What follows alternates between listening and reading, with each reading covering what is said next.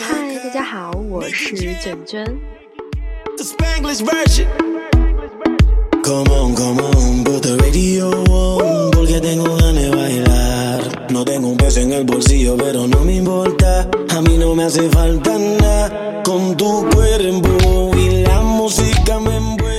最近我没有更新节目了，结果我就发现收听量一天比一天少，结果昨天只有几十个点击量，所以我今天来更新一下节目吧。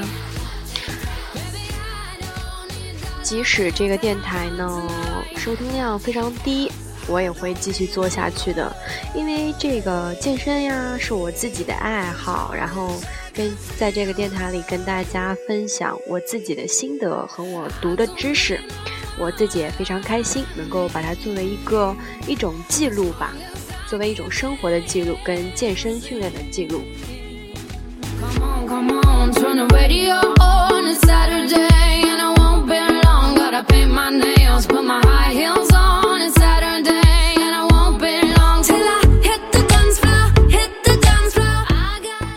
那么最近呢，我在训练中其实并没有什么。特别多的心得，但是最近呢，跟着好基友一起在学习搏击，跟着他学，然后我觉得挺有意思的。所以这个健身中，我们可以多去尝试一些新鲜的东西，当然一定要注意安全。那么就是最近没有什么新的心得嘛，然后这个。那我就跟大家今天就跟大家分享一下施瓦辛格最深健身全书中的有一个小章节，叫做基础训练计划。那么这个计划呢，我刚才翻开了书，我也没有看，所以我打算跟大家一起读下去。那你们就听好了。应该这个计划是相当呃比较适合于初中级训练者的。呃，初中级训练者应该也就是两三年以下的这个时段的，所以比较适合于大部分人。他先说，就是我们健身嘛，所要面临的首要任务，就是为了给身体奠定坚实的基础，也就是实实在在的肌肉，而并不是大块的肥肉。然后呢，我们再将这些肌肉塑造成均衡、优质的形状。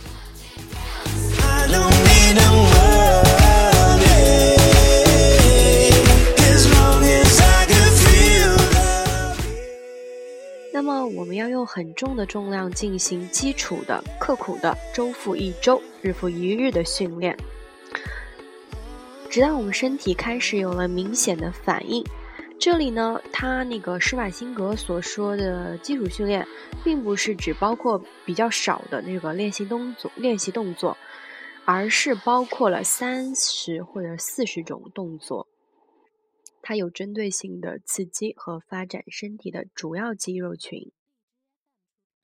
好，我切一首歌，可能有一些欢快，我会把声音调小一点。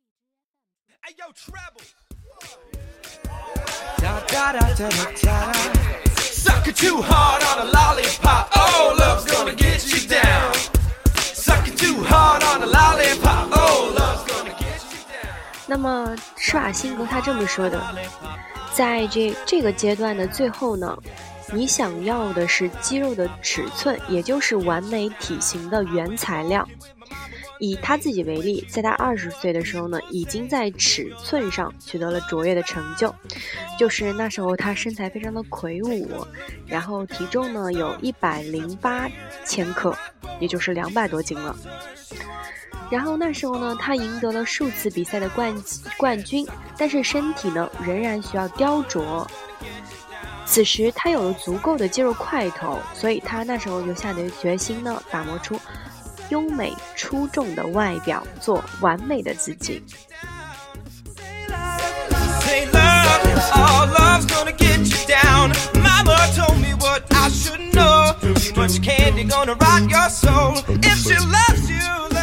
那么下一段话呢是非常重要的，在这个起始阶段呢，可能持续两三年，或者呢长达五年。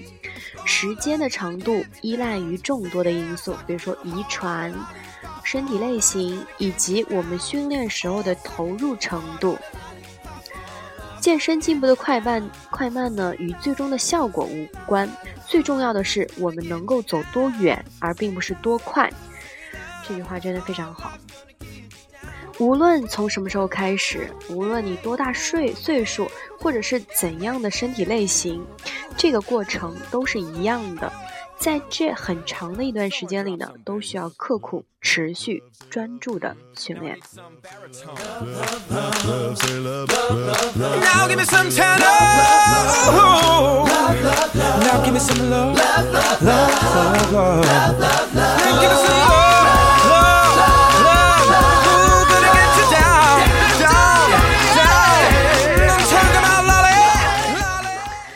接下来一段呢，就是关于分化训练的。那么，什么是分化训练呢？就是将我们的训练分割开，也就是说，在每个训练期只对一部分的肌肉进行训练，而不是一次性的训练整个身体。在早期呢，健身者通常试图一周进行三次全身的训练。因为他们对每个部身体部位呢，通常只完成三到四组的练习，所以我们就可以在一个训练期中对全身肌肉进行锻炼。但是，这个也是我自己走过的这个路啊，就是那时候锻炼的时候，哦，一次练好多，呃，蹲个几组深蹲呀，然后又去，呃，做一会儿高位下拉，然后再做几个卷腹、仰卧起坐。然后再还会做什么平板支撑什么的，但是时间越长，我就开越开始明白，为了能够完全的塑造和发展我们的身体，让我们变得更完美，应该需要的是更多有针对性的训练。只有运用不同类型的训练类型呢，才能让肌肉从多个角度得到刺激。而且每个动作呢，必须要有更多组，以刺激最大数量的肌纤维。但这意味着在单次训练中呢，我们就没有办法锻炼到整个身体了，所以就需要更多的努力。那么因此呢，分化训练系统就这样发展起来了。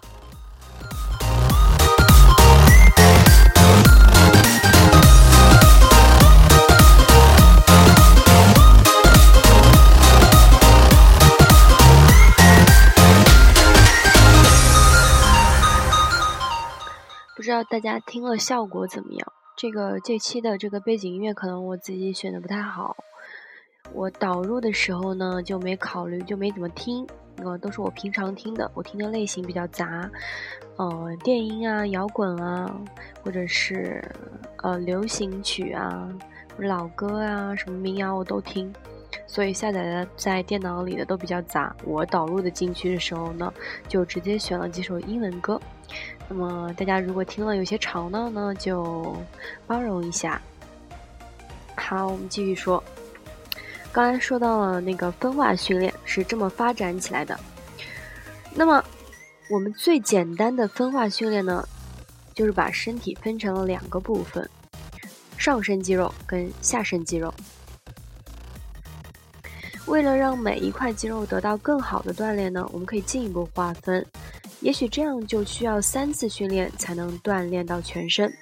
比如说，在一次训练中呢，锻炼推力的肌肉，比如说我们的胸部、肩部和肱三头肌；下一次训练中锻炼拉力的肌肉，比如说背部跟肱二头肌，然后是腿部。多年来，多种多样的分化训练系统呢得以发展，以适应不同人的不同需求。那么。他还说了基本的肌肉群，他刚才说到了这个分化训练，该怎么将我们这个身体分化？那么再来谈到了基本的肌肉群。首先呢，我跟大家说一下，我们人体呢有六百多块独立的肌肉。那么我们在学习健身的基础知识时呢，并不需要这六百多块肌肉都知道，我们只需要关心其中的一部分。通常呢我们健身的人群呢将身体划分为以下基本的肌肉群。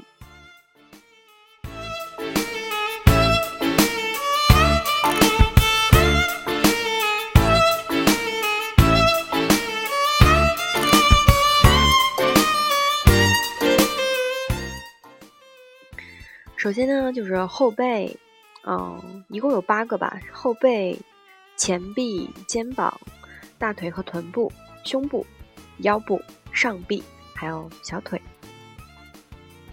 那么，我们如果真正想塑造和发展身体的每一个重要区域呢，我们还需要对肌肉群再进行细分。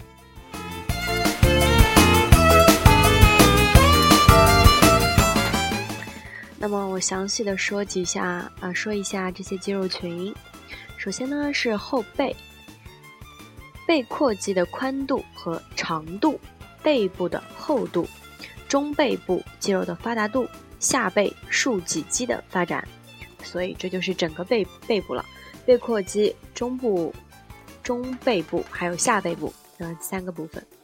那三个部分涵涵括了它的宽度、长度还有厚度。好，我们再说肩膀。肩膀呢，就主要是肩膀的大小跟它的丰满度。那么三角肌有三个头，分别是前、中、后。三角肌的前，哎，突然想不起来那名词了，那就就是前中后吧，你们自己感受一下。还有斜方肌，啊，肩膀就包括了肩部跟斜方肌。还有呢，就是胸部，那么胸部呢，包括胸肌的上部跟胸肌的下部。这两个部分，还有呢，还有呢，就是中胸的厚度、丰满的胸腔、躯干两侧的肌肉细节，还有前锯肌和肋间肌。啊，这时候说到胸部，你们可以自己去摸摸，可以自己去感受一下，是不是？好，你再说手臂啊，肱二头肌，肱二头肌的上部、下部总长度和厚度。话说，男生的肱二头肌真是太有魅力了，真的手臂呀，你们好好练吧。还有肱三头肌，那么肱三头肌呢，有三个头，三个头的发展，它的细节，还有分离度，还有整个三头肌的块头跟厚度都是非常重要的。还有呢，就是前臂，我们伸肌跟屈肌的发展，弓肌与肘部的连接度。这个肱肌就在公鸡，不是那个公鸡母鸡的公鸡啊，它是那个一个月字旁一个宏伟的宏字去掉那个宝盖头，它应该在这个手大臂跟小臂的连接处的那个小肌群。好，还有股四头肌跟臀肌。那么股四头肌呢，就是我们大腿前侧的肌肉。股四头肌呢有四个头，那么你要练好股四头肌是，嗯，这个要把它的分离度给练开，对吧？然后大腿外侧的弧线也是非常美的，还有大腿内侧的内收肌。那么还有呢，叫腘绳肌。股绳肌也就是股二头肌的饱满度和弧线，股绳肌与股四头肌的分离度。好，最后呢还有小腿，小腿呢有浅层的腓肠肌跟深层的比目鱼肌啊，小腿又长又美，真是太棒了。还有腹肌啊，这都是大部分人所要。呃，所所喜欢的就是腹肌的上部跟下部，还有腰部两侧的腹外斜肌啊，觉得腹外斜肌真的特别漂亮，特别是一些健体运动员，他们做造型的时候，那个腹外斜肌连接了他的这个上腹部和下腹部在中间，然后斜斜的，非常的美。当然，下腹部非常难练。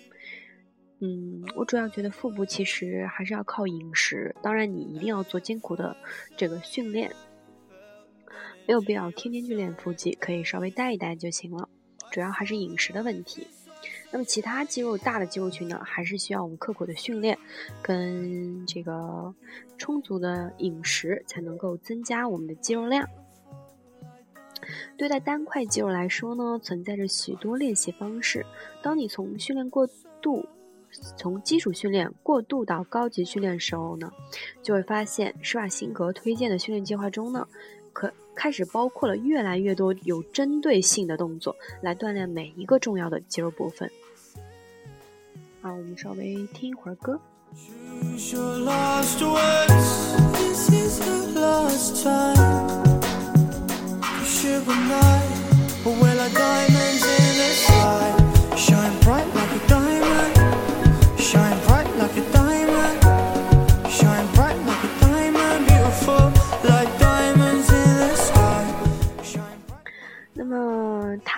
说了。那么刚才说了，我们应该进行分化训练，然后分化训练所要锻炼的一些大的肌肉群，啊，然后他又接下来说了应该如何组织我们的训练计划，啊，他的建议是这么分的：第一个阶段呢，以三天为为一个周期锻炼整个身体，对每个身体部位呢，每周进行两次的训练。第二个阶段呢，就是以两天为一个周期锻炼整个身体，对每个身体部位呢，每周进行三次训练。腹部呢，他的建议就是在两个阶段中呢，每天都锻炼一下。通常他的训练每周训练呢是六天，星期天作为周呃休息日，这便于跟踪他自己的这个训练日程。星期一某些身体部位，星期二另一些身体部位。然后等等，如果呢没有固定的时间，那么就用训练期一来代替星期一，用训练期二来代替星期二，以此类推，贯穿我们整个的训练计划。其实呢，真的训练计划其实是一个比较复呃，就是既简单又复杂的问题，因为每个人的这个基础是不一样的，所以训练计划呢还是要根据自己来安排。听我节目的人呢，你们自己不知道该怎样去定制自己的训练计划，你们可以去自己去多搜索一下，应该怎样分化自己的训练。比如说，我今天锻炼的是腿部的话，那么我应该做哪些动作来分别发展我腿部的这个股四头肌、股二头肌，还有整体的这个复合动作，还有单关节刺激动作，这都要看自己去安排。然后有些人膝盖有问题啊，或者腰部有问题啊，那么肯定做的动作都是不一样的。还有这个男生、女生，还有高级者、初级者，训练的重量也是不一样的，要看自己去安排。然后多去问问那些训练高手或者是私人教练等等。主要是看，主要还是看自己这个身体的反应是否刺激到位了，是否没有刺激到位，你们自己都要去感受。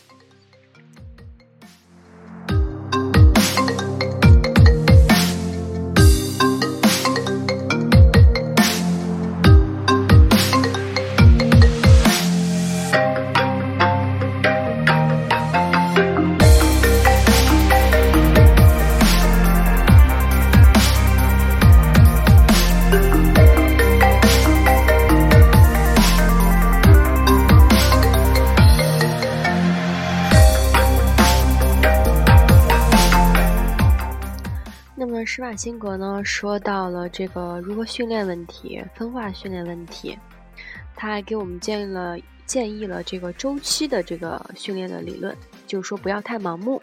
那么他接下来就说了这个如何的休息跟恢复。那么我们一定要记住，在我们训练计划当中呢，必须包含休息日。休息日。也就是在较高强度的训练之后呢，我们必须要得到足够的休息，让身体恢复，以便增长力量和块头。那么休息呢，就一定意味着要有足够的睡眠，八小时比较好。同时呢，我们要必须注意生活中的主重、轻重、主次问题。如果我们的目标呢是要锻炼出更大块的肌肉，那我们就不要进行太多其他的运动或者身体运动，以免消耗自己的体能。就好比你想存钱买房子或者一辆车，那我们必须有心的将自己进行定期的储蓄。在休息日的时候呢，我们是需要休养的，但并不是说我们在休息日的时候就不可以不可以进行任何的身体活动。我们不必整日的待在床上啊，虽然我是这样做的。但是呢，你如果在周日跑马拉松的话，或者是参加夏威夷的独木舟比赛，那么我们周一重回到健身房重新训练的时候，可能可能就没有精力了。那么他的意思就是说，我们在进行休息日的时候呢，就一定要得到充分的休息。就比如说你不去健身房了，但是你户外跑了，那其实也是没有休息，对不对？你去逛街了，反而很累。所以我们休息呢，就一定要真的的对自己好一点。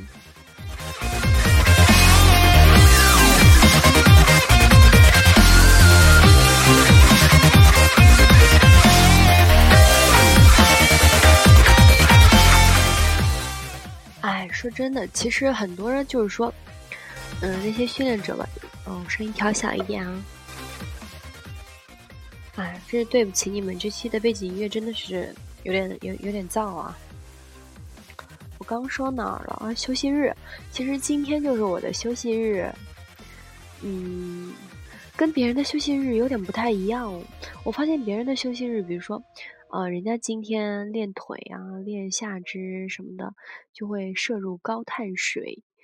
然后我呢，我呢反而就是休息日吃的更多，好像就把它当做欺骗日一样。当然也不会特别狂吃。就稍微吃点零食呀，自己喜欢的什么的，当然要对自己好一点啊，是吧？上心一点，比本身就是喜欢运动的人了，那么多吃一点的话，应该也没什么事儿吧？虽然说平时还是有点克制的，就是不是说不是说完全克制，但是毕竟想到自己每天都锻炼，还是会稍微去拒绝那些嗯高热量的食品。不是说减肥啊，就是那些不健康的东不健康的东西，比如说油炸食品，我很多年没有吃过了。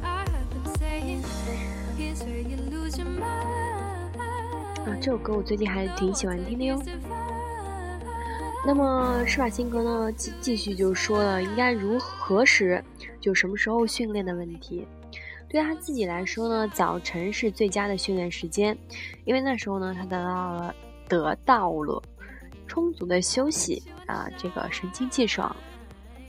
然后有一些另外的人呢，喜欢晚一点训练，晚一点训练。然后有一些健美运动员吧，然后就是非常早的训练，早上五点就开始训练了，然后其余的时间做比较其他的喜欢的事情。其实这样也挺好的，就是说你早上训练完了之后呢，就可以以一个比较清爽，然后有活力的心情来面对整一天。啊，其实是这样挺好的，这也要看自己吧。毕竟有些人这个早上起不来呀，或者早上要工作呀，反而觉得累啊，还是要看自己。那么大部分人呢，其实在晚上训练是比较多的。当然，训练实际时间呢，我觉得并不是特别的重要，因为你这个整天的如果得到一定强度的锻炼的话呢，同样还是能够取得这个比较好的效果的。就是要问问自己，是否这样做是对自己生活的最好安排。晚些训练呢，是不是对我们本身来说效果比较好，还是因为我们没有动力早早的爬起来进行有规律的晨练呢？是吧？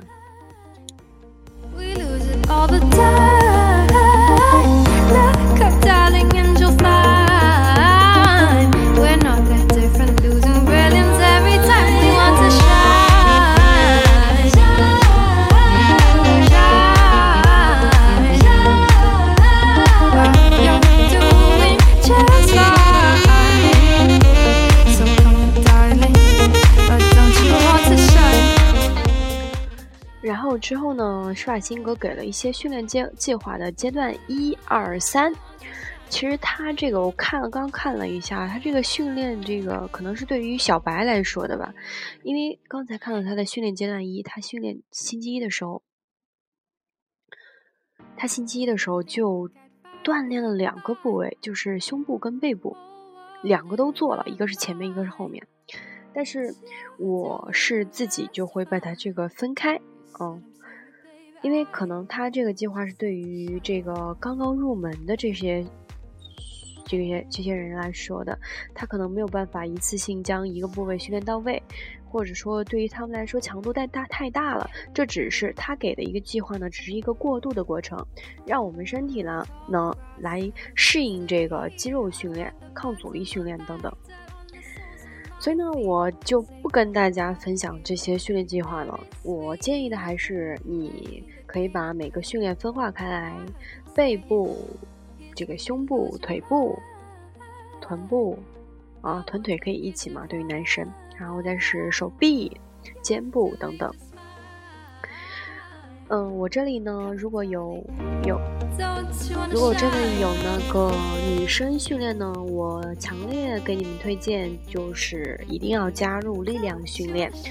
这个不管，其实不管是减脂还是你增肌，力量训练都是不可少的。你减脂的时候也是必须要加强减脂训练的。而且我觉得，并不是说你增肌就要用大重量。这个减脂就要用小重量去刺激，因为你小重量刺激你带来的酸疼感可能是乳酸堆积，然而对你这个塑造肌肉其实根本没有任何效果。然后那些小重量的多次式训练对你的这这这个减脂其实也是没有多大效果的。所以在女生的时候，我如果你比较瘦呢，我建议你可以不去做一些有氧，可以做如果要这个加强体能的话，可以做一些 HIT。如果呢，你想减肥的话，你一定要做力量训练。然后力量训练四十到半呃一个小时中呢，要去全身心的投入。如果你速度快的话呢，可以四十分钟就解决。然后接着做一些这个有氧运动。但是我建议呢，可以做一些比较平缓的、温和的这个匀速的有氧，比如说慢跑，这个大阻力的单车，不要太快，也不要。摇得太猛，这个还是非常好的，有利于你的减脂。所以在减脂期不要排斥力量训练，力量训练要贯穿你的整个训练计划中。好吧，嗯，今天就跟大家分享的东西就是这些啦。反正也就是随便说，想到说什么说什么。